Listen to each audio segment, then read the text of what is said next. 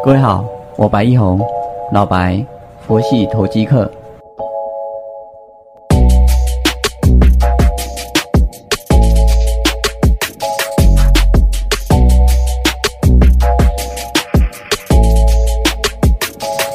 各位好，感谢你的再次收听，我是老白，佛系投机客。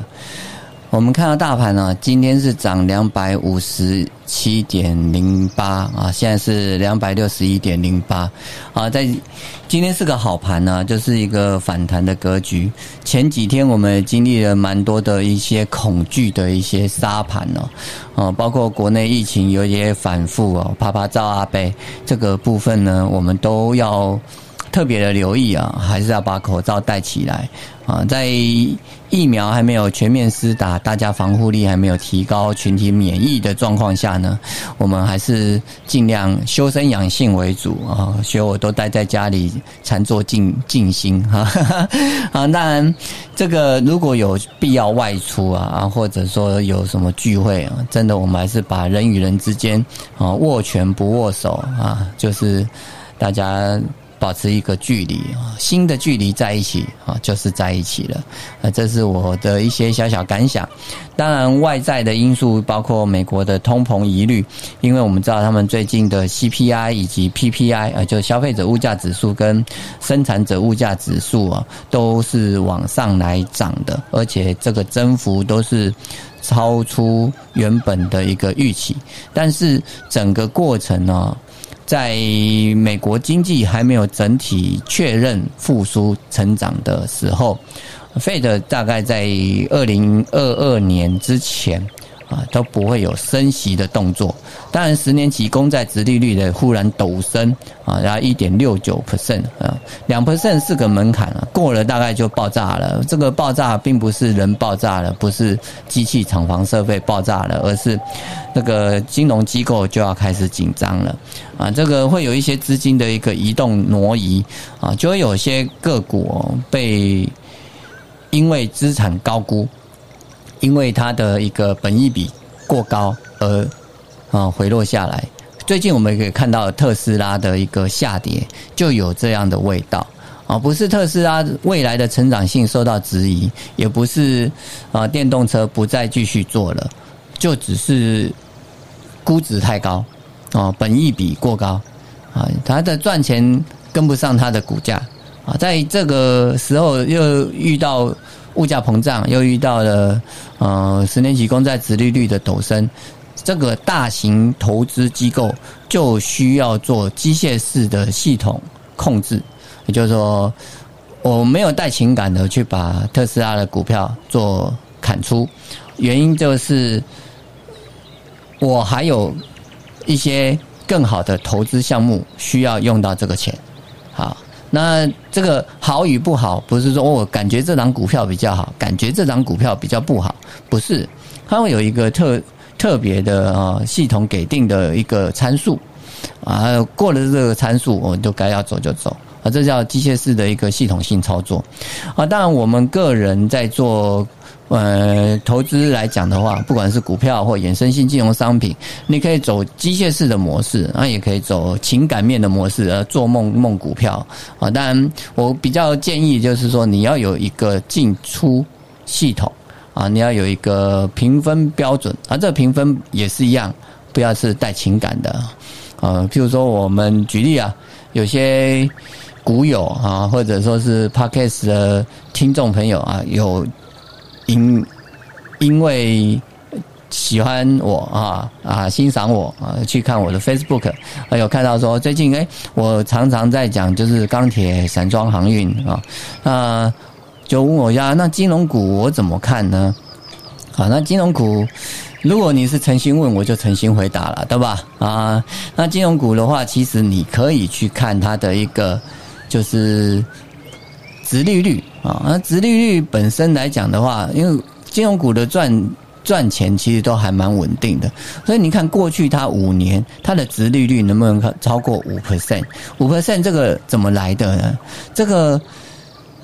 我们刚刚讲十年期公债殖利率，我们就把它当成叫做资金的机会成本啊，因为美国的十年期公债殖利率。几乎趋近于就叫做稳拿的一个基本啊基本标准，稳拿的基本标准啊，在台湾我们用资产评价模式，可能叫做无风险利率啊，在台湾我们会用呃第一金的或者是台银的啊那个定存利率来看啊，当然。现在定存利率都很低哦，嗯，这也是现在资金腐烂的原因嘛啊。当然，以这个标准来看的话，然后给定二啊两 percent，那你至少要超过这个两 percent 啊，对啊，那就是五 percent 这个数字。其实四 percent 以上都算是勉强及格啦，因为两倍嘛啊，两倍才有一个 cover 的一个效果啊。那五 percent，然后过去五年你都能够配。殖利率啊，五 percent 以上，接着呢，连续配五年还都能填息，那这表示说我这个投资到这个公司来讲的话，我保本之余五 percent 拿得到。好，当然这个对我们小资民来讲的话，就耐米户没有没有感觉了啊。举例来讲，我买十张富邦金，啊，十张富邦金。他今年配啊，再加上股股票股利，其实很好啊，啊，那他过去也都有填全息呀，嗯，但是十张下来，年收入还不够啊，啊，但投资有余啦，对不对？我们这这笔钱，我一过未来一年用不到，那我把它存银行，跟我买富邦金啊，那个所所生的利息啊，想说可以买个礼物给我女儿，那个差很多嘛。对，我 存在银行，哎，只能买个小玩具啊。对，那买富邦金可能可以，还带他去百货公司挑他喜欢的玩具。啊，是这样的概念呐，但不止富邦金啊，那可能元大金啊、国泰金啊，啊都有这样子的效果。这是我目前看啊，如果你问我金融股要买哪些个股的话，我会比较推荐这三档个股。啊，但国泰金来讲，它有受惠一个，就是它是帝王啊，金华区的扣呢很多都，因为它早期是国泰人寿嘛，那人寿它收了很多的保险金嘛。保险金它能够做的用途其实是有被规范的，因为它是用来备备底的，就万一真的你保险人出事情了，你这个保险公司要能够出险，要能够赔得偿，对吧？所以它要确保它的流动性以及资产的一个保值。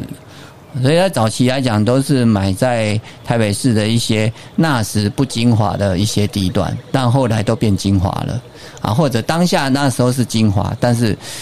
哎，地价相对是以现在来讲，当然差很多，所以这方面的一个估值是蛮多的啊。富邦金也有这样子的一个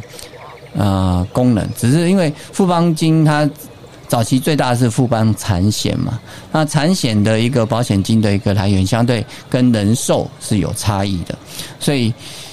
那个金额的大小决定了他们拥有着资产的一个量体是什么样的一个节奏啊。当然，以国内金控来讲，规模最大的就是国富泰金啊、富邦金跟啊国泰金啊，他们现在也是股价也是一啊互争长短当中。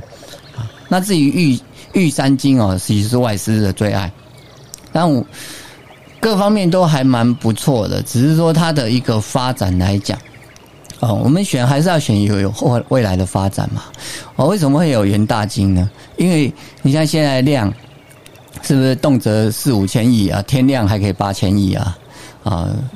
近近似于八千亿啊，七千八百多亿哈。那这个量呢，将现在大家冲冲乐，其实我其实我个人真的不鼓励冲冲乐了啊。那它这个手续费的收入啊，这些相关的哦，益助其实是蛮有成长空间的啊。再加上它的一个殖利率，其实算起来也是还蛮不错的。所以呢，这个填息也 OK。所以，所以这个国泰金、富邦金、元大金都是相对来讲是比较可以啊，在防御。的功能上面呢是蛮健全的，啊，在大盘震荡的过程呢，我们就找防御型的股票。像我们刚刚这样子十分钟讲下来的时候，刚刚说两两百五十几嘛，两百六十对不对？现在一百六十，就一百点不见了。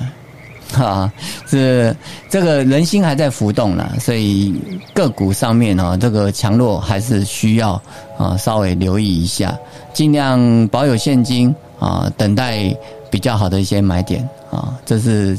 这个礼拜的部部分啊，跟大家做分享，感谢。